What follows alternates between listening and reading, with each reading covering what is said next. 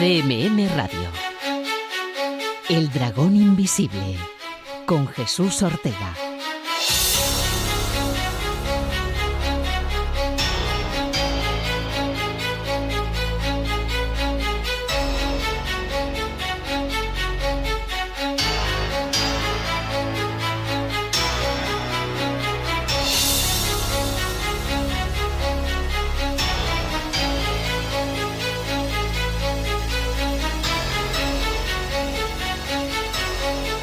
Tal? Bienvenidos, bienvenidas una semana más a El Dragón Invisible, aquí en Radio Castilla-La Mancha.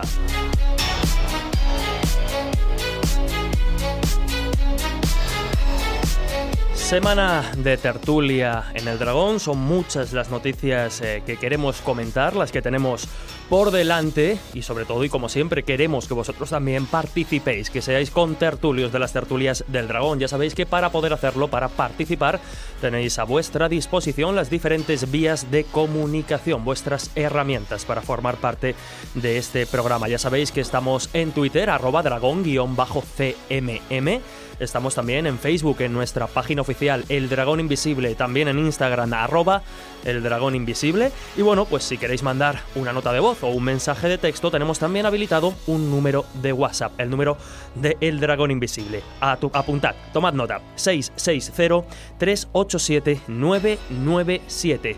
Podéis utilizar, pues con las diferentes eh, vías de comunicación, la almohadilla, el hashtag EDI3 para tener localizados y etiquetados todos vuestros mensajes. Y ya digo que las noticias de esta semana, las noticias de esta tertulia, creo que van a ser de vuestro interés, porque vamos a tocar diferentes palos. Vamos a viajar desde la antigüedad, desde el mundo de los chamanes, hasta el futuro. ¿Estaríamos preparados para prevenir eh, el impacto de un asteroide contra nuestro planeta? Bueno, es lo que se ha planteado algunos expertos en Washington y lo que vamos a intentar de responder, insisto, en los próximos minutos. Así que yo creo que lo más interesante es dar paso ya a nuestros contertulios. Bienvenidos.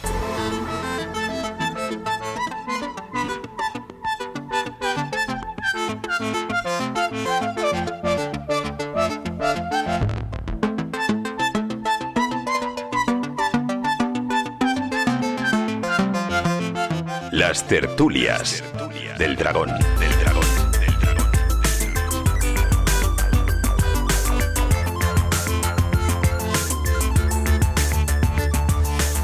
Pues ya, ya lo oís en la voz de nuestro compañero, la voz del dragón Félix Armengol. Tiempo de tertulia y tiempo, por tanto, de presentar a nuestros compañeros habituales. Como siempre, acompañándome aquí en el estudio, Manuel Berrocal, licenciado en medicina y presidente de la Sociedad Española de Parapsicología. ¿Qué tal, Manuel? Bienvenido. Muy bien, ¿qué tal estamos? Aquí otra vez. En, amor y compañía, siempre eh, por aquí. Siempre por aquí, últimamente, sí.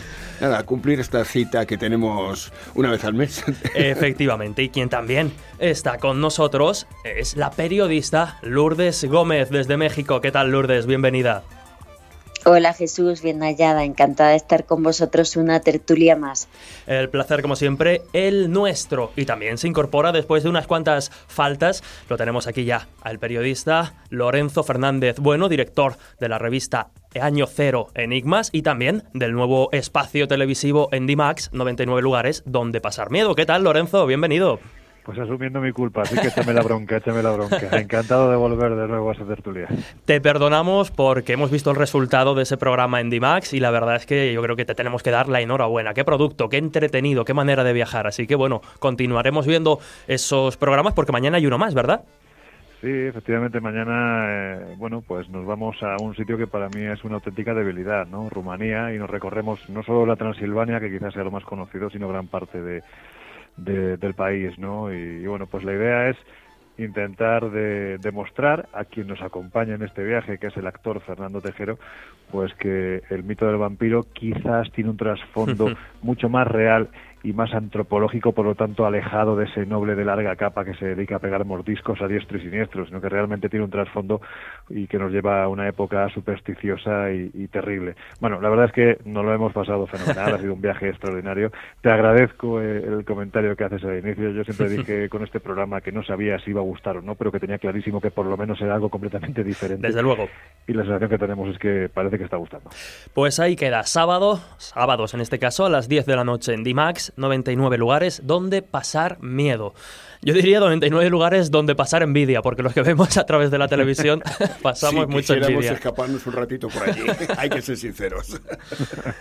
Pues mira, Lorenzo, aprovechando, aprovechando que hemos comentado el programa, vamos a empezar, si te parece, contigo, porque la noticia nos sorprendió a muchos, nos sorprendió desde luego la fuente de la que procedía, y es que el ejército de la India dice haberse encontrado con las huellas de lo que, bueno, aparentemente, y en base a las leyendas, en base a los testimonios, y en base también al tamaño de lo que han fotografiado, bueno, ellos hablan del Yeti algo que nosotros no estamos acostumbrados, que es la alta montaña, ¿no? Esta gente se dedica a hacer esas eh, tácticas de, combate, de aclimatación, ¿no? A unas alturas muy importantes, por lo tanto, por lo tanto entiendo que en este caso, pues, no actúa una alucinación, no actúa una hipoxia colectiva, sino que realmente esta gente se dice haber visto esto, pues entiendo que es que no solo es que lo han visto, es que además lo han fotografiado. La cuestión es la interpretación que han hecho y además los cauces de difusión que han utilizado, que quizás sí han contribuido a despertar, pues, eh, pues dicho claramente, cierto cachondeo, ¿no? Claro. Para, para que nos hagamos a la idea, ¿no? El, titular que, que, salía en, no en medios de comunicación, porque lo primero que se utilizaron fueron redes sociales, era el siguiente. Decía así, el ejército de la India asegura haber descubierto huellas del Yeti y claro, pues las redes se han mofado, ¿no? No es para menos porque ya, como os digo, la comunicación del hallazgo por parte del ejército ha sido a través ni más ni menos que de Twitter. Y ya sabéis que esta red, en cuanto a memes y demás, es una auténtica artista, sobre todo quienes la siguen. Bueno, pues sea como fuere y, siempre repito, ¿no? Según las informaciones facilitadas, el pasado 9 de abril y mientras los miembros de esta compañía del ejército de la India paraban unos minutos a más de 4.000 metros de altura, es decir, donde se encontraba el campo base en la falda del monte Makalu, que para que nos hagamos una idea estamos hablando de uno de los 8.000 que hay en el, en el planeta, estaban parando a esa altura para aclimatarse, de repente vieron a lo lejos lo que para ellos, sin lugar a dudas, eran unas extrañas huellas. ¿Qué lo que hicieron entonces? Pues comunicar el extraordinario hallazgo a través de Twitter. Decían así, cito textualmente, por primera vez un equipo de expedición de montaña del ejército indio ha ubicado las misteriosas huellas de la mítica bestia Yeti que miden 81 centímetros por 38 no se ponen muy de acuerdo las informaciones porque hay quien habla mm, de que esto se produjo el 2 de abril y hay quien dice que fue el 9 de abril, pero lo cierto es que ha sido de este año 2019, como os digo, cerca del campo base del Macalo. Bueno, pues este comunicado lo transmitió el Servicio de Comunicación del Ejército Indio, es decir, podemos decir que es lo más parecido a, un organismo oficial. Pero es que además colgaron, colgaron junto a estas letras tres instantáneas de las citadas huellas en las que podemos apreciar que no solo son grandes y parecen desplazarse ¿no? en lo que podría ser una línea recta, sino que además están muy separadas entre sí, dando a entender que estamos ante una o unas criaturas de una envergadura bastante importante. Bueno, pues la, cosa no queda aquí porque esta gente ha, sacado pecho asegurando que si bien es cierto que en esta región de los Himalayas se han visto en el pasado otras huellas, ¿no? Son muchos los alpinistas que aseguran no solo haber visto esas huellas, sino incluso haber visto al propietario de las mismas. Bueno, pues eh, ellos aseguran que ahora mismo un equipo de expedición del ejército indio, cito textualmente, ha sido el primero en avistar un número tan alto de huellas. Es decir, en cierto modo sacan pecho, ¿no? De hecho, y tal y como ha declarado un mando del ejército indio, agencias como por ejemplo EFE, pues asegura que el equipo ha recogido suficientes pruebas fotográficas y vídeos que serán entregadas a expertos en la materia tras el retorno de la expedición porque parece que los expedicionarios todavía continúan en altura. Bueno, pues las reacciones a dicha publicación han sido muchas y, variadas, ¿no? Por ejemplo, hay un escritor, Tarun Bihai, que es una persona muy cercana a una organización extremista hindú, escribió lo siguiente también a través de la red social Twitter. Decía lo siguiente, felicidades, siempre estamos orgullosos de vosotros. Saludos al equipo de expedición de montaña del ejército indio, pero por favor, sois indios, no llaméis bestia al Yeti, mostrad respeto por él. Podéis decir que es un hombre de las nieves. Bueno, pues ahí lo ha dejado. No ha sido el único, ¿no? Otro escritor, Siddhartha de Zink, ha colgado una pregunta junto a varias fotos de raquetas para la nieve. Dice lo siguiente, no podría haber una explicación más simple, evidentemente para él la similitud entre las huellas del supuesto Yeti con las que dejan estas raquetas, pues la verdad es que es demasiado sospechosa. Incluso otro tuitero también, que tiene un nombre para pronunciarlo, Minuntuhai Sharma se llama, ha certificado que dicho Yeti, a la vista de las huellas, parece indicar que tiene una sola pierna. Bueno, como veis hay para todos los gustos y la verdad es que eh, a la vista de estas fotografías no tienen mucho que ver con la que posiblemente es la secuencia fotográfica más célebre de la historia de, esta criatura, ¿no? que es la que se consigue en el año 1951, concretamente el explorador británico Early Shipton, eh, cuando escalaba el Everest. Sabéis que en este caso no se ve al abominable, pero sí una serie de huellas de gran tamaño que precisamente para mostrar que son gigantescas, en las fotografías son comparadas con diversos objetos que son fácilmente medibles, pues por ejemplo como un piolé, ¿no? Estas huellas, quien tenga, yo creo que es que son icónicas, ¿no? Dentro del mundo del misterio, porque es que han pasado por la redacción de diferentes revistas, yo creo que desfilando eh, casi casi cada año, ¿no? Eh, y ahí podemos ver cómo se pierden a lo largo de un camino que ha quedado grabado en la nieve. Bueno, pues esta fotografía que sí es interesante, que en su momento se barajó la posibilidad de que se tratase de un fraude, después se descartó que no había manipulación sobre el negativo fotográfico, llegó a tal punto que incluso fue subastada hace apenas tres años en la célebre casa de subastas británica Christie's, eh, partiendo de un precio inicial de 4.000 euros. No se llegó a determinar exactamente la cantidad final, se sabe que subió por encima de los 10.000, ¿no? ¡Ostras! Por lo tanto, bueno, pues se supusiera falsa o no, lo cierto es que para los frikis del misterio como nosotros, bueno, pues hubo alguien que tenía mucho dinero y que se lo pudo gastar en algo tan como, como decía antes, tan icónico. ¿no? Desde luego. Noticia interesante la, de, la del Yeti, casi una especie de, serpiente de verano, pero que de repente nos sorprende con titulares como este. Bueno, veremos a ver cómo evoluciona la información, pero lo cierto es que la fuente de la que procede la información pues es digna de, tener en cuenta. Manuel. No, solo comentar que, claro, que el caso del Yeti ocurre pues un poco lo de siempre. Vamos cogiendo pequeñas cositas perdidas de un lado por otro y al final nunca sabemos de qué hablamos.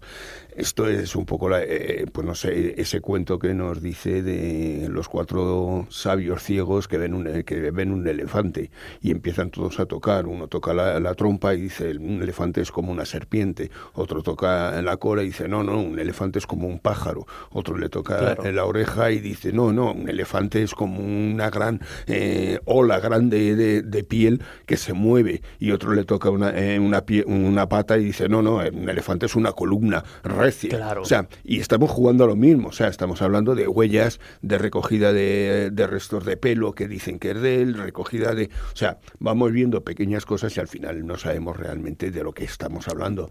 Y las noticias seguirán siendo las mismas, seguiremos teniendo estas serpientes de verano cada cierto tiempo, porque, como se dice normalmente, mientras no haya un documento claro de ese Yeti, pues vamos a tener la misma situación. Y lo cierto y es llamativo es que en ese mensaje de Twitter que, citaba Lorenzo, que, que, circuló y se hizo viral en redes, el que hablaba de que no lo llamasen Yeti, ¿no? sino que hablasen con más respeto, claro, es que no hay que olvidar que nos encontramos ante un sí, un, ser criptozoológico, podríamos definirlo, que no solo se, se circunscribe a la zona del Himalaya, sino que nos lo encontramos en diferentes partes del mundo con diferentes nombres, pero con apariciones muy parecidas. Claro, se les ha asociado desde eso, desde simios más o menos de tipo eh, antiguo, o sea, ancestrales, a osos de las cavernas, o sea, hay toda una mitología explicativa que se ha ido creando a lo largo de los años bastante interesante en relación a esto. Y y, volvemos a lo de antes. Es que, claro, cada uno al final explica en función de lo que él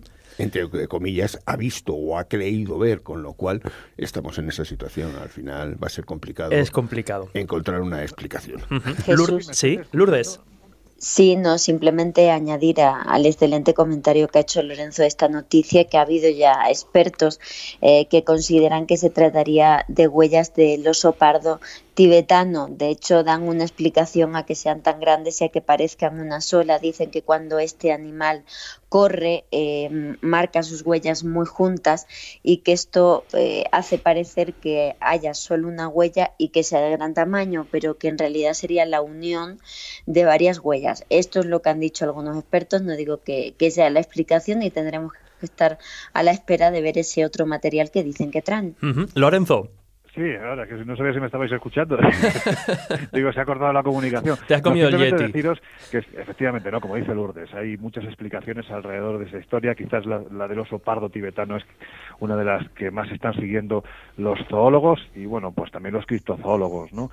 Pero fijaros una cosa, a mí, eh, cada vez que me acuerdo de este asunto, como bien decías, es que, claro, es que el Yeti no solo se ciñe al Himalaya, es que estamos hablando de que esa figura mitológica, si tiene una presencia, también ha sido vista en otras eh, partes de esta gran cordillera del subcontinente asiático, como por ejemplo son los montes Karakorum, o quizás lo que a mí siempre más me ha interesado, ¿no? Porque nos lleva a una figura que tenemos que romper una lanza por él, tenemos que recordarlo constantemente, porque fue un hombre de ciencia, un hombre de investigación que se propuso dar con esta criatura, primero en base a los testimonios de los pueblos de la zona donde él estuvo habitando, casi mimetizándose con el entorno durante más de 20 años. ¿no? Y en segundo lugar, porque consiguió pruebas, pruebas. Eh, cuando estamos hablando de pruebas, estamos hablando de sonidos, restos de cabello, restos de excrementos. Os estoy hablando del zoólogo Jordi Magraner. Jordi Magraner, además, fue un hombre que estudió en la Sorbona, en España prácticamente, a pesar de ser valenciano, mm, no le recordamos, como suele pasar con la gran gente, con los enormes investigadores que han pasado por este país. Él se propuso en la región de Chitral, al norte de Pakistán, descubrir que cuando se hablaba del el yeti de esta zona, que era conocido como Barmanu, él estaba convencido de que se trataba de un homínido desconocido. Es decir, es que hace cuatro días que hemos mm, vuelto a saber que bueno pues que hay más homínidos desconocidos. Ya no os hablo del hombre de flores o de, de, sino que estamos hablando de que él planteaba la posibilidad de que en esta región del planeta completamente aislada y a una altura tremenda adaptado a las condiciones de terreno hubiera sobrevivido una especie de homínido completamente desconocida. Y la mala suerte quiso que cuando él tenía ya prácticamente todos los medios para desplazarlos a esta región de Chitral donde él como os digo si veis las fotografías son impresionantes porque es que está prácticamente mimetizado por ejemplo con la etnia de los Fazán ¿no? que son los que habitan en esta zona. Parecía uno más. Él era un investigador y tenía que vivir como ellos para saber por qué creían en la, en la, presencia de esta criatura. Pues como os digo, cuando a punto estaba de desplazar a este lugar un laboratorio móvil para no darle caza a la criatura, pero sí demostrar que detrás de ese mito podía haber algo real, por desgracia, a Jordi Magraner lo asesinaron. Y ahí se quedó la investigación y ahí se quedó la historia y la posibilidad absolutamente real de que cuando estamos hablando del mito del Yeti, al que le hemos puesto este nombre para describir al mito, realmente hubiera algo más. Desde luego, historia curiosa. Yo no la recordaba, vamos, no, no, no, no la conocía, la de este personaje vinculado con, con nuestro país, investigando aquella, aquel o este mítico ser. Hablábamos también antes de, una noticia quizá un poco más eh, catastrofista, pero bueno, tiene, tiene sus matices. Hace muy poquito la NASA ha, bueno, ha impartido, ha, ha generado un simulacro en el que un asteroide pues destrozaría o impactaría contra Nueva York. Y claro, a pesar de que se trata de una probabilidad o de una posibilidad remota el hecho de que un asteroide eh, impacte con nuestro planeta, lo cierto es que los resultados de ese simulacro son un poco desesperanzadores, ¿verdad, Lourdes? Pues sí, Jesús, se trata de un evento que ha tenido lugar en Estados Unidos del 29 de abril al 3 de mayo, la semana pasada, y ha sido en el marco de la Conferencia de Defensa Planetaria, un evento que lleva seis años celebrándose y en el que participan desde NASA a Agencia Espacial Europea, la Agencia Espacial Israelí, ministerios de defensa de distintos países, entidades relacionadas con las emergencias como pueda ser Protección Civil, Naciones Unidas, etcétera. Eh, como digo, lleva años celebrándose eh, y junto con esa conferencia de defensa planetaria basada en estudiar los peligros eh, que nos llegan desde el espacio exterior, pues también se organiza un simulacro de impacto de asteroides donde participan los mayores expertos del mundo en esta materia, con el objetivo de que estén más preparados en caso de que esto llegue a ocurrir y tengan más herramientas a partir de dicho simulacro. La novedad este año ha sido que por primera vez han compartido el simulacro con todo el mundo a través de las redes sociales. En concreto, eh, desde el día 29 han ido eh, publicando tweets en las cuentas de la Agencia Espacial Europea donde se nos informaba de la información que le estaban dando a los expertos, del minuto a minuto que a ellos eh, les aportaban y cómo iba cambiando la situación y qué decisiones iban tomando estos expertos. Yo que he estado siguiendo el simulacro eh, toda la semana, la verdad que lo he vivido de verdad como si estuviera yo ahí dentro de una película, porque iba cambiando la situación tanto, o sea, eh, desde el primer día que se informa que, bueno, que... Eh, bueno, pues les dicen que, el 29, que se ha detectado un asteroide, le han puesto de nombre 2019 PDC. Eh, el primer día del simulacro, el día 29, bueno, pues resulta que mm, eh, no había probabilidad de impacto, era una entre 50.000, por lo tanto todo controlado, pero eh, bueno, pues en esa aceleración de tiempo que se iba viviendo a lo largo de, este simulacro iban diciendo, bueno, pues han pasado varias semanas y los científicos de todo el mundo, los astrónomos han estado observando ese objeto, todos apuntando hacia el mismo lugar y se han dado cuenta de que, eh, bueno, pues hay una posibilidad entre 250 de que ocurra. Luego esto cambiaba y era una posibilidad entre 100. Iba bajando drásticamente. Jesús, de verdad, o sea, minuto a minuto. Y yo, no, Dios mío, una posibilidad entre 10. O sea, había un 10% ya de probabilidad de impacto y de hecho había una franja de riesgo, unas imágenes que nos compartían donde como posibles lugares del impacto eh, estaban desde eh, algunas zonas de África hasta las islas de Hawái y una parte de Estados Unidos. Eh, día a día se iba publicando al final de la jornada un informe de prensa, una nota de prensa donde se nos actualizaba la información y bueno, pues ya el tercer día se nos decía que esas observaciones habían determinado que efectivamente iba a impactar en el área de Denver, en Colorado, si no se hacía nada por evitarlo nos contaban que los científicos podían tomar varias decisiones porque además se dio la fecha de impacto, el 29 de abril de 2027. Por lo tanto, se tenía varios años de margen para poder actuar.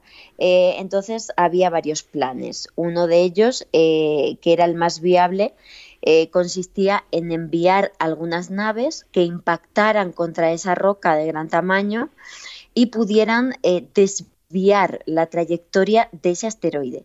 Algo que parece de ciencia ficción, pero a la vez que se iba produciendo el simulacro, también nos iban informando Jesús de misiones que sí que se están produciendo en la actualidad, como por ejemplo la misión DART de la NASA, que tendrá lugar en los próximos años, donde se va a estrellar la nave DART de la NASA contra el asteroide Didymon para comprobar que efectivamente, bueno, pues consiguen desviar la trayectoria.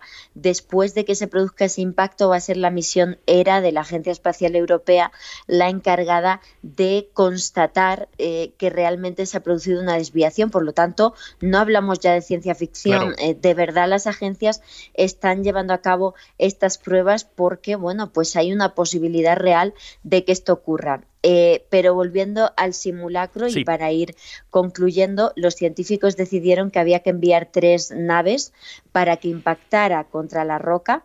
El tema es que como tardan varios años en llegar, pues mientras mandaban una nave para calcular eh, la masa, tamaño, porosidad, etcétera, del asteroide, que eran datos clave para poder eh, eh, estrellar las naves con mayor exactitud, pues a la vez ya iban enviando las naves porque si no iban a tardar muchísimo en llegar y no daba tiempo. El caso es que consiguieron estrellar tres naves contra el asteroide, consiguen desviarlo de la trayectoria de la Tierra, pero un fragmento de 60 metros mm. eh, continúa eh, hacia nuestro planeta y no consiguen desviarlo. Eh, los científicos, vuelvo a repetir, que participan en el simulacro, que son los mayores expertos a nivel mundial en asteroides, determinan que se tendría que usar una pequeña explosión nuclear para dinamitar ese fragmento de 60 metros y que esté en tamaño más pequeñito y así se disuelva al penetrar en nuestra atmósfera. Pero no lo consiguen, además hablan de implicaciones éticas y por lo tanto de un debate a nivel mundial por parte de la ONU y de todas las potencias para ver si realmente sería lícito que usáramos eh, una explosión nuclear en el espacio. El caso es que el último día nos cuentan, cuando ya todos pensábamos que nos íbamos a salvar, que de hecho no, que el 29 de abril de 2027 impactaría ese fragmento y en concreto lo haría en Central Park en Nueva York. Eh, ya tenían preparado bueno pues todas las entidades de emergencia desalojadas desalojada toda esa zona y preparados para lo que podría pasar. Eh, las conclusiones del simulacro, que sí que podemos hacer mucho, que sí que se pueden llevar a cabo misiones, pero que hace falta años, eh, que podamos detectarlo con años de antelación para poder actuar y en ese caso sí que se podrían hacer cosas. Si se detecta con poco tiempo, estamos perdidos y por otro lado el hecho de que estos científicos hayan querido que el simulacro termine así no deja de ser un impacto contra nuestra sociedad, contra el corazón de la civilización, ¿verdad? Y, tiene que hacernos pensar, eh, y yo creo que esa era la intención, que esto puede pasar en cualquier momento. De hecho, Jim Bridenstine, político estadounidense y actual administrador de la NASA, ha sorprendido con unas declaraciones en el marco de este simulacro diciendo que esto no se trata de Hollywood, que tenemos que asegurarnos de que la gente entienda eh, que esto puede pasar. De hecho, dicen que hay una posibilidad cada 60 años de que esto ocurra pero según Bridenstine, en los últimos 100 años ha habido tres eventos de este tipo. Por lo tanto, las posibilidades eh, se han reducido, ya no son 60 años, y dice que nuestra generación tenemos que vivir un evento de este tipo y que la NASA está trabajando ya en eh, poder coordinar una red de observación que pueda vigilar el 90% de las rocas espaciales peligrosas para nosotros, porque como digo, es fundamental para que nos salvemos que se detecte con años de antelación. Esa es la conclusión, Jesús. Esa es la conclusión de, este simulacro, recordamos, simulacro de la NASA para, bueno, pues para intentar prevenir precisamente una catástrofe de darse eh, pues el impacto de un asteroide contra nuestro planeta. Más de 200 investigadores, los mejores del mundo en ese, en ese encuentro. Y bueno, de momento la conclusión, como decíamos, un poco triste porque la misión ha sido fallida, pero bueno, nos sirve precisamente mejor que sea fallida en un simulacro y nos permita avanzar y perfeccionar los métodos a que tengamos que hacer frente a una situación de esta, de esta enjundia. Vamos a hacer una breve pausa para, bueno, pues para escuchar un breve consejo de nuestros compañeros de Radio Castilla-La Mancha y nosotros continuamos enseguida aquí en El Dragón Invisible comentando una noticia que yo creo que a Manuel y a mí nos gusta mucho porque tiene que ver con el mundo de los chamanes, el mundo del consumo de estupefacientes y cómo eso se utilizaba pues para entrar en contacto con otras dimensiones. Enseguida aquí en El Dragón Invisible.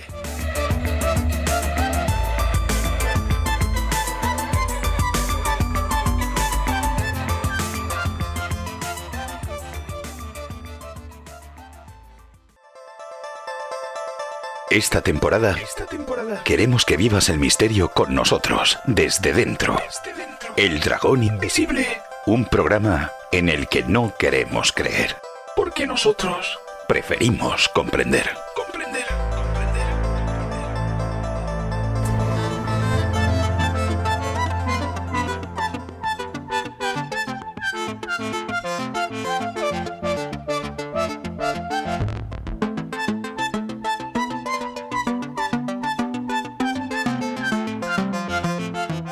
Tertulias del dragón. Del dragón.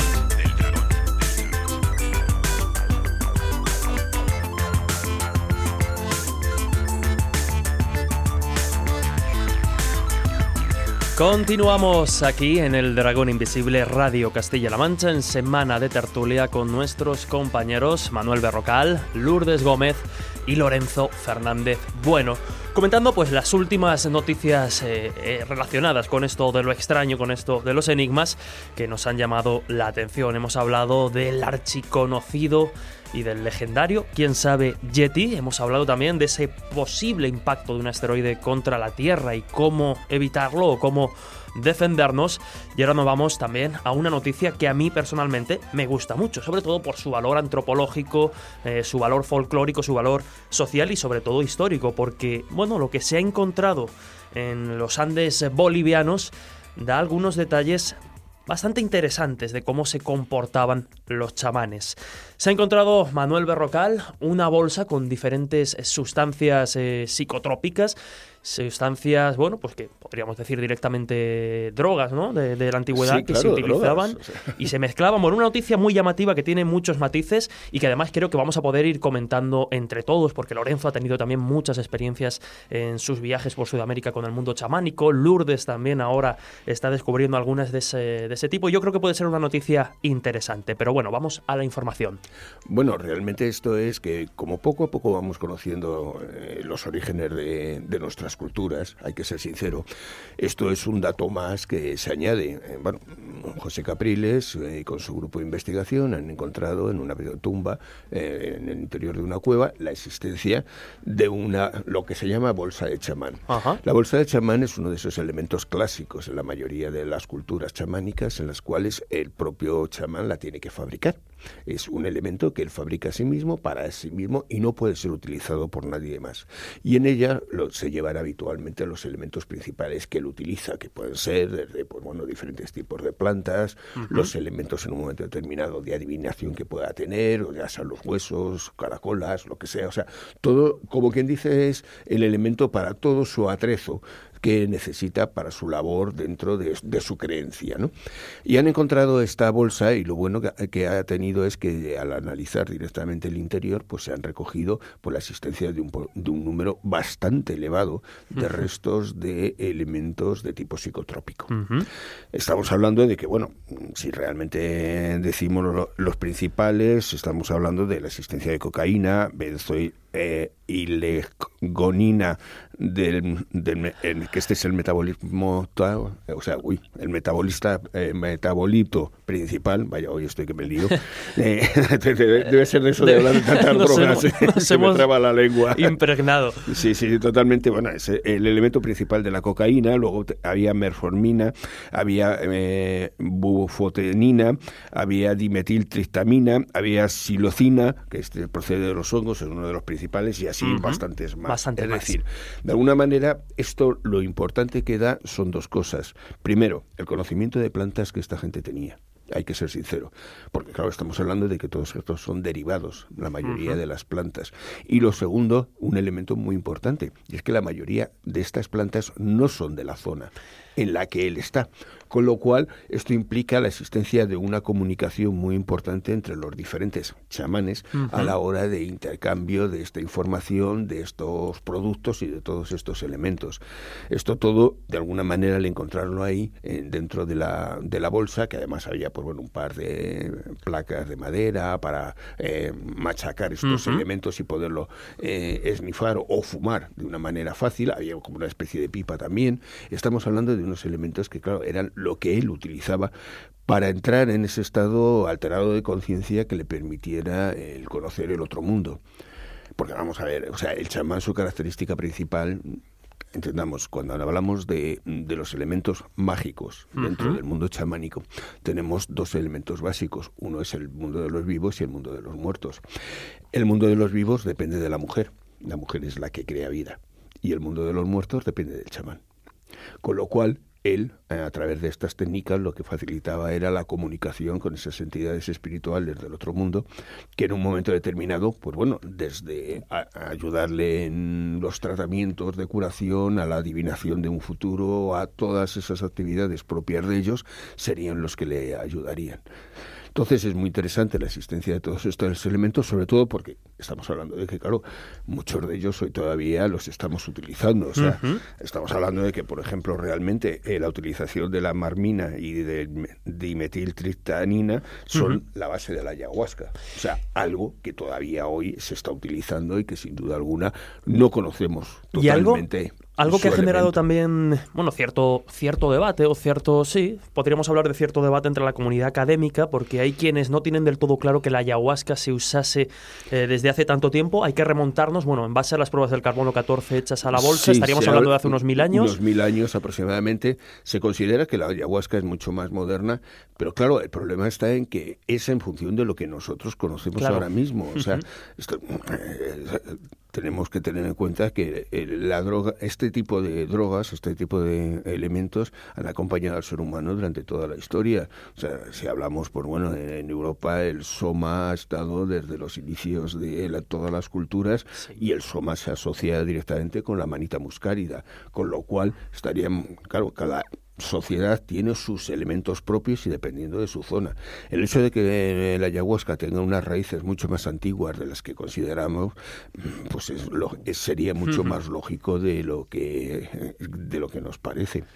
Además es muy importante, a ver, esto ya fue una teoría que se mueve mucho, sobre todo en los años 70 y nunca llegó a tener mucha bueno mucha resonancia yo creo que más por razones eh, casi casi de mm, políticas y de buenismo que eh, por su base porque claro en su momento se decía que el ser humano en realidad había desarrollado la inteligencia que se supone que tenemos gracias al consumo de drogas. No me, ostras, yo no, había escuchado jamás esa. Es uno de los estudios que se hacen en su momento a nivel antropológico en el cual se considera que es eso. Claro, la posibilidad de, de que las drogas hicieran la, la situación de que el ser humano tuviera esas visiones, esas alucinaciones, esas situaciones más allá de la vida cotidiana son las que de alguna manera fueron eh, haciendo que la interconexión neuronal fuera muchísimo mayor y tuviéramos una capacidad de deducción muchísimo mayor que la del resto de los animales. Hay que interpretar el consumo en este caso de, drogas en la antigüedad, desde la más remota antigüedad, como una bomba química en el cerebro que modifica de alguna manera y puede dar origen a... Ah, Qué curioso. Modificar completamente las respuestas del ser humano, con lo cual, eh, bueno, es lo que digo, nunca fue excesivamente aceptado porque, claro, tenía unas connotaciones, hay que ser sincero, claro, todo el mundo de la religión y demás se nos viene a convertir, pues bueno, en eso, en un mal viaje, pero bueno. Pero es que no hay que olvidar que precisamente las religiones mistéricas en la antigua Grecia, si nos remontamos mucho más atrás, el consumo de drogas era fundamental. Se basan en la droga. O sea, es que hay que entenderlo. Lo que pasa es que hay que entender una cosa, o sea, el consumo de la droga a nivel de este mundillo, o sea, de este mundo eh, mm, religioso, no es el que tenemos nosotros. O sea, hay una frase que decía antiguamente que eh, lo que el indio toma, el blanco lo destroza. Y es que era eso, o sea, nosotros lo tomamos como un elemento de diversión, cuando ellos lo utilizaban como un elemento, pues eso, de iniciación. Y estamos hablando de cosas tan sencillas como el chocolate o el tabaco. Sí, sí. O sea, son cosas que en su momento se utilizaban, pues eso, para iniciar un camino espiritual, mientras que nosotros, pues bueno, pues el chocolate, no te voy a decir, te puedes ir a cualquier hipermercado y tienes todo tipo de variedades. o sea, hemos cambiado completamente el, concepto de, de, la utilización de estos elementos, con lo cual, claro, hoy hemos perdido la, la base y la raíz de lo que originariamente era. Hay otro detalle también interesante que se desprende de esta información y es que podría confirmarse, dada la cantidad y la diversidad de, drogas hallada en la bolsa de este chamán, el consumo de diferentes sustancias a la vez que provocaría, claro, efectos ya asombrosos. si es que el, valor de este descubrimiento no solamente es el, conocimiento que tenían de la herboristería, o sea, de las diferentes hierbas, sino de que estamos hablando de la existencia de una cierta farmacología que eran capaces de utilizar y mezclar unos con otros para conseguir unos resultados concretos. Claro, todo ello, de alguna manera, seamos sinceros, a la persona relativamente profana le llama la atención. Pero entendamos que, por ejemplo, la farmacología que nosotros utilizamos se considera que el 70% de los productos han nacido de las plantas. O sea, todas esas fármacos que nosotros estamos tomando proceden realmente de plantas. Y además, las, eh, las empresas farmacológicas continuamente están buscando a nivel internacional, eh, pues eso, los conocimientos chamánicos y demás de la utilización de diferentes plantas para en un momento determinado sacar nuevos productos. Porque claro, realmente lo único que eh, la farmacológica, la empresa farmacológica lo único que hace es coge una planta, eh, selecciona eh, ese producto que se considera que es el que está produciendo el efecto le ratifica con una serie de experiencias y luego posteriormente busca la posibilidad de hacerlo químicamente. Porque claro, seamos sinceros, si tuviéramos que para la población mundial que hay utilizar tantas plantas... Recolectar, eh, claro. Pues bueno, si ahora mismo nos estamos cargando todo lo que es, tanto plantas como animales y demás, pues bueno, lo habríamos acabado con ellos ya hace años. Entonces la utilización de la química es, en cierto modo, evitar que acabemos con el planeta antes de tiempo.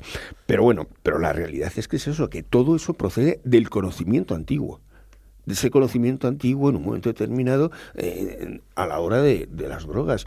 Muchas veces esas drogas que se consumen no funcionan como producto químico únicamente porque, curiosamente, claro, la planta tiene varios productos químicos y muchas veces entre ellos se suman, se, anulan, se anulan. O sea, dan unas reacciones eh, fisiológicas que no solamente se quedan concretadas al hecho de, de una respuesta concreta. Y eso también, pues bueno, es normalmente analizado dentro de la industria farmacéutica, claro. Lorenzo, lo decíamos antes, eh, has pateado todo el, continente sudamericano en este caso y has tenido experiencias bastante llamativas con algunos chamanes. No es algo que se queda en la antigüedad, no es algo que se remonta precisamente a estos mil años atrás a los que correspondería esta bolsa, sino que esos rituales, que esos consumos precisamente para entrar en contacto, quién sabe con qué, se siguen realizando y tú has sido testigo directo de ellos se siguen realizando hoy en día. Y de hecho además mira me, ha encantado el, matiz no que ha establecido Manuel entre lo que para nosotros son drogas que pueden ser un objeto más o menos ficticio de diversión y lo que es para el chamán desde hace mil años hasta hoy en día porque ellos no hablan de drogas ellos hablan es decir sacralizan el elemento para ellos son plantas sagradas. Nosotros no decimos me voy a fumar una planta sagrada Para ellos sí, evidentemente ellos lo utilizan en un contexto muy determinado y, para, bueno, como dicen allí, ¿no? Para abrir ese puente que une lo visible con lo invisible, como decía Manuel, ¿no? Con el mundo espiritual, con el mundo de, los que se han ido del, del más allá, ¿no? Y, nosotros hemos tenido la oportunidad en, pleno siglo XXI, es decir, antes de ayer, como aquel que dice, de poder asistir a rituales chamánicos muy auténticos, por ejemplo, en una zona muy remota de la, del norte de Perú, donde prácticamente llegar es una auténtica odisea, porque tienes que pasar puertos que están a más de 4.500 metros de altura, es decir, para que nos hagamos a la idea, el campo base del Everest está precisamente a esa altura, ¿no? Y para llegar a Chavín de Guantar, en la cordillera blanca del Perú, bueno, pues es, es una auténtica, como te digo, odisea, porque no hay carreteras, eh, allí prácticamente cada curvita de los carriles de alta montaña eh, están llenos de cruces, de los autobuses que se han precipitado para abajo, pero llegas hasta allí y te encuentras con el templo de Chavín. Y el templo de Chavín es una auténtica maravilla, tiene una forma piramidal, eh, muy parecida en la forma piramidal a las primeras pirámides egipcias, en el sentido de que son mastabas superpuestas, eh, con las características propias de la cultura chavín, que es maravillosa, ¿no? Y allí nosotros tuvimos la, la oportunidad de asistir a un ritual en el mismo sitio donde miles de años atrás, cientos de años atrás, se realizaban esos rituales. ¿Por qué? Porque los ves perfectamente, como si fuera una especie de prospecto, ves cómo hay que realizarlo en las paredes del templo, donde el chamán coge el cactus, en este caso el San Pedro, donde destila eh, la mezcalina que hay en su interior, donde él la utiliza para realizar el rito, y la verdad es que hecho ese ritual en el contexto que estamos hablando y con el chamán en este caso que te va guiando, eh, lo que son las, eh, las paredes, las representaciones que hay en las paredes adquieren una tridimensionalidad que es alucinante, ¿no? Da la sensación de que están vivas y que te van conduciendo a través de una red de galerías subterráneas hasta el corazón de este templo donde se encuentra el gran dios de, de la cultura chavín, que era el dios Lanzón, ¿no? Una, una, bueno, pues estamos hablando de un monolito de más de dos metros con la cabeza de jaguar que comunicaba con el exterior donde se realizaba el sacrificio humano de tal forma que la sangre caía sobre la cabeza de este dios lanzón y se decía que cobraba vida.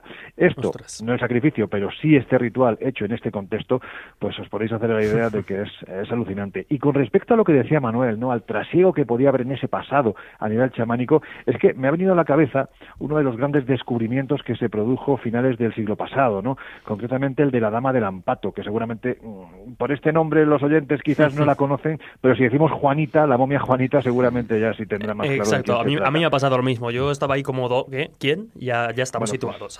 la momia Juanita, la verdad es que la pobre durante mucho tiempo ha estado en el Museo de los Andes de Arequipa, al sur de Perú, pero prácticamente está de bolos cada fin de semana. La llevan de un lado para otro para mostrarla y pasa muy poquito tiempo en este lugar. Pero el poquito tiempo que pasa en el Museo de los Andes es donde se ha determinado que el cuerpo de esta joven de aproximadamente entre 10 y 14 años, que fue encontrada a más de 6.000 metros de altura en el, en el pico Ampato, muy cerca del volcán Misti, pues lo que se ha descubierto es que fue poco menos que anestesiada con las plantas de poder antes de pegarle el cachiporrazo en la cabeza que acabaría con su vida, como sacrificio a los dioses. Pues bien, lo que se ha encontrado dentro de ese cuerpo eh, para, esa, para provocar esa, esa situación de, anestesia son objetos propios de la zona, por ejemplo, hojas de coca, pero se ha encontrado también restos de ayahuasca. Y es que la ayahuasca no la encontramos hasta mucho más al norte, concretamente ya en zona amazónica, en la región de, de Iquitos, por ejemplo, donde están los grandes ayahuasqueros. Estamos hablando de unos cuantos miles de kilómetros de distancia, porque Perú de un extremo a otro es un país bastante grande. En aquel tiempo en aquel tiempo muchísimo más. Por lo tanto, imaginemos, ¿no? Da la sensación, como decía Manuel, que ese trasiego chamánico que usaban diferentes plantas de poder hace cientos, hace miles de años, era mucho más habitual de lo que pensamos. Es interesante además porque, bueno, no lo hemos comentado, pero a día de hoy será un descubrimiento que probablemente se, se, supere con el tiempo, pero es el mayor número de sustancias psicoactivas que se ha encontrado en un solo conjunto arqueológico, la, la, bolsa que estábamos comentando. Sí, no, en, ese aspecto yo quería comentar que, por ejemplo, claro, nosotros conocemos dentro de nuestro mundo el mundo de los druidas, el mundo céltico.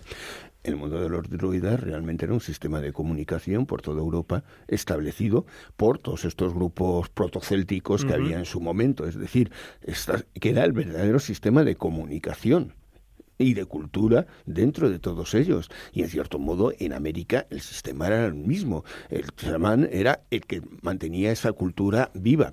Porque entendamos que el consumo de drogas, el, eh, el contacto con ese mundo espiritual y demás, era de todo, de todo el mundo, era de todo el pueblo. No estamos hablando, nosotros tenemos la idea tal vez que hoy vivimos de que, claro, el mundo espiritual depende del sacerdote, de la religión católica o la que sea. Claro, una figura de autoridad que, nos va, que nos va guiando, limitando. Tenemos que entender que en el mundo chamánico eso no es cierto. Todos son chamanes, todos de alguna manera, bueno, ya aquí ya lo hemos comentado eh, alguna vez, y es el hecho de que todos eh, entraban dentro de esas situaciones porque todos en un momento determinado tenían esa comunicación con ese mundo del otro lado.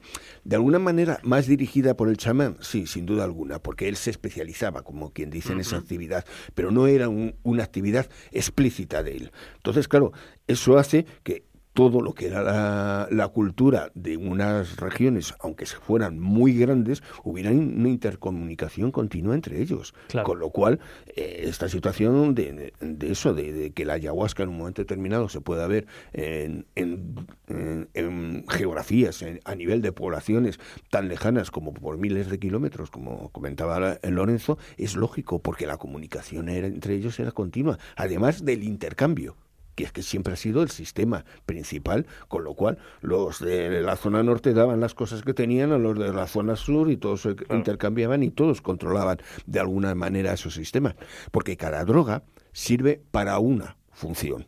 Entendamos. O sea, esto no es que te pones y, a ver qué viene. No, eh, cuando tú realizas un ritual y tú realizas la utilización del consumo de, de, cualquier elemento de estas plantas de poder, cada planta de poder te va a facilitar una respuesta y va a facilitar una comunicación o va a facilitar un viaje en un momento determinado a otras zonas eh, de la región en donde tú estás. O sea, cada una tiene una función, no es el hecho de que eso sirva para cualquier cosa. Con lo cual, eso también, claro, pega completamente con nuestra mentalidad a la hora de la utilización. Claro, y ahora que estamos citando y está saliendo tanto la, ayahuasca, me gustaría, porque yo sé que esto lo hemos hablado Lourdes y yo en alguna ocasión, hay que tener también mucho cuidado, amplío la, pregunta a todos, desde luego, mucho cuidado porque estamos viendo un auge precisamente de, personajes que, que, bueno, que están vendiendo rituales con ayahuasca, viajes con ayahuasca, y es una cosa que se está multiplicando, ¿verdad, Lourdes? Exacto, Jesús, y no solo lo eh, me estoy percatando aquí en México, ¿no? De, del turismo, de alguna manera, por, ese, por así decirlo, que se genera debido al chamanismo y, al consumo de sustancia, pero la diferencia es el enfoque, como bien decían mis compañeros.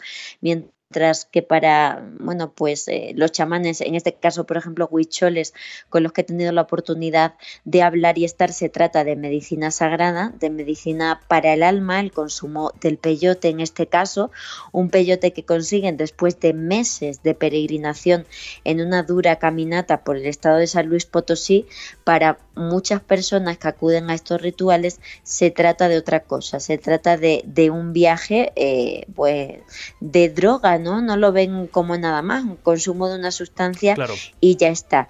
Y tengo que decir que se está produciendo últimamente en Extremadura la llegada de chamanes tanto de Colombia como de México a los cuales se les paga el viaje por parte de ciertos grupos, Jesús, y se organizan quedadas para que les suministren las sustancias y yo no sé hasta qué punto esto puede resultar un peligro y te digo que se está realizando por lo menos dos o tres veces al año en mi comunidad autónoma. Es terrible y además eh, a los oyentes, a los dragonautas eh, que nos escuchan desde cualquier parte, ya sea desde España, otros países, nos escriban porque yo recuerdo que hace unos cuantos años eh, los compañeros Antonio Luis Moyano, David Cuevas y yo estábamos, nos encontrábamos en un encuentro de, sectas, del peligro de las sectas, y ya nos pusieron sobre alerta de una comunidad precisamente de, consumo de, ayahuasca en la provincia de Toledo en la que incluso había menores de por medio. algo, algo bastante peligroso a lo que, a lo que hacemos ese llamamiento. si tienen información que nos porque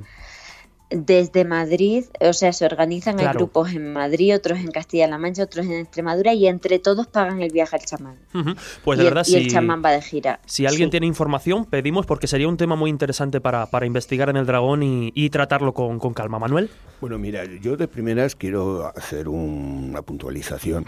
Normalmente eh, se dice que se trae un chamán. Yo tengo muchas dudas de que sea un chamán. de que sea un chamán, ¿verdad? Vamos a ver, yo cuento eh, siempre. He acudido, eh, simplemente aclarar que he acudido a mm. una de esas reuniones. No me han dejado eh, ver el ritual porque tenía que participar para estar allí, si no me echaban, pero sí que he ido y, me he percatado y, en este caso los dos que he visto que además acudieron incluso a dar una charla a la Universidad de Extremadura, sí que eran chamanes en este caso. Mira, yo te, ¿Cuánto costaba participar en el ritual? No digo, ¿cuánto costaba participar en el ritual? Porque eso sí que es interesante. Claro. Bueno, pues creo que era, si no me equivoco, porque además me mandan las informaciones, Lorenzo, como unos 30 euros. No, normalmente suelen estar entre los 100 y 120. Es una vergüenza porque, fíjate, es, algo que, como decís, yo ya tengo la, en fin, la, información de que prácticamente en toda España están llegando este tipo de, personajes que ah, hay que poner muy en duda que sean chamanes. El chamanismo tiene un contexto y tiene un lugar y una parafernalia que aquí simplemente se maneja por dinero. Y simplemente advertir, es que es importante advertir porque, a ver, yo he tenido la oportunidad de ver en lugares donde sí trabajan chamanes, en, os citaba anteriormente Iquitos, en el malecón de Iquitos he tenido la oportunidad de ver a muchos chavales mm, de 20, 30 años totalmente colgados como zombies porque han tenido un mal viaje, porque han ido allí, se han puesto en malas manos y han acabado completamente colgados. Eso traspolémoslo a, no al lugar, sino a nuestra tierra, en España, que se están haciendo este tipo de cosas y cuidado, que sí, que lo, lo, mejor que te puede pasar es que te vacíen el bolsillo y lo peor que te puede pasar es que te vacíen la cabeza. Muy rápidamente, Manuel. Sí, no, solo comentar eh, lo que iba a decir. Vamos a ver, hace años, cuando bueno, eh, se hizo la celebración del descubrimiento de América y demás, yo en, aquella época estaba trabajando con el Consejo Indio Exterior. O sea, una entidad que a nivel internacional intentaba recuperar de alguna manera, pues bueno, los derechos de los indios, principalmente de la zona de México y de, y de Estados Unidos. Bueno, eh, se hizo una especie de eh, celebración, por decirlo de alguna manera, paralela a las celebraciones establecidas en España por el, eh, por el descubrimiento y en ellos, entre una de las cosas, se decidió en un momento determinado, pues bueno, era enseñar de alguna manera lo que eran las culturas que fueron desapareciendo con la invasión española y sobre todo el hecho de que en un momento determinado se decidió traer un chamán que hiciera un numerito delante de la Casa de América como elemento más o menos decorativo, hay que ser sincero. Bueno, no pudimos traer a nadie. ¿Qué pasó? Todos los chamanes dijeron que qué hacían ellos en España. Que qué pintaban, ¿no? Que qué pintaban. Claro, ellos, sacarles de su tierra, es lo que decían, no, si yo salgo de mi tierra yo pierdo mi, mi, poder, yo no puedo hacer eso. Al final trajimos uno que era pues el típico que iba de chamán en una zona limítrofe de México, que, bueno, no voy a decir un poco cara dura, pero sin duda alguna era un poco eso. Sí, el hombre hizo su numerito, eh, quedó muy bien las fotografías y todo eso y demás, pero eso es a lo que me refiero. Claro. ¿Qué chamanes son los que vienen? ¿Los auténticos o los que vienen al negocio? Eso es lo primero que hay que plantearse. Y lo segundo, hace años, bueno, pues se puso de moda pues estos mismo, estamos hablando en los años 90, se puso de moda también este tipo de historias. Esto es, pues eso, como el Yeti, cada cierto tiempo reaparece, ¿no? Y entonces, en aquel momento desapareció la costumbre porque hubo varias paradas cardíacas, porque claro, estamos hablando de que la ayahuasca es un anticolinérgico, con lo cual es una afectación, tú tienes que tener una preparación en cardíaca mínima para tener esa respuesta. De hecho, yo... Con lo cual, varias personas acabaron en urgencias por consumo de este tipo de historias. Entonces, aquello desapareció y bueno, en teoría pues fue el final de aquella historia. Lo que pasa es que, claro, cada cierto tiempo, pues, pues volvemos otra vez a tener la serpiente de verano. no queda tiempo para mucho más, solo me queda, como siempre, agradeceros de verdad que nos hayáis acompañado. Lorenzo Fernández, muchísimas gracias. A vosotros, hasta pronto. Lourdes Gómez, compañera, muchas gracias. Gracias a vosotros, un abrazo enorme. Y Manuel Berrocal. Pues muchísimas gracias. A final mano a mano aquí como, como siempre y hasta, la, hasta la próxima. El tiempo, el reloj azotando, nos despedimos con el deseo de que hayáis disfrutado y hayáis aprendido con esta tertulia en la que me gusta porque siempre estamos un poco poniendo el punto sobre, sobre la I, siempre alertando de los peligros que se mueven en torno al mundo, de lo extraño, de lo mágico. Eh, y eso es importante, desde luego. Como digo, el reloj azota, así que nos despedimos hasta dentro de siete días aquí, en el Dragón Invisible, en Radio Castilla-La Mancha. Gracias por estar ahí. Un fuerte abrazo.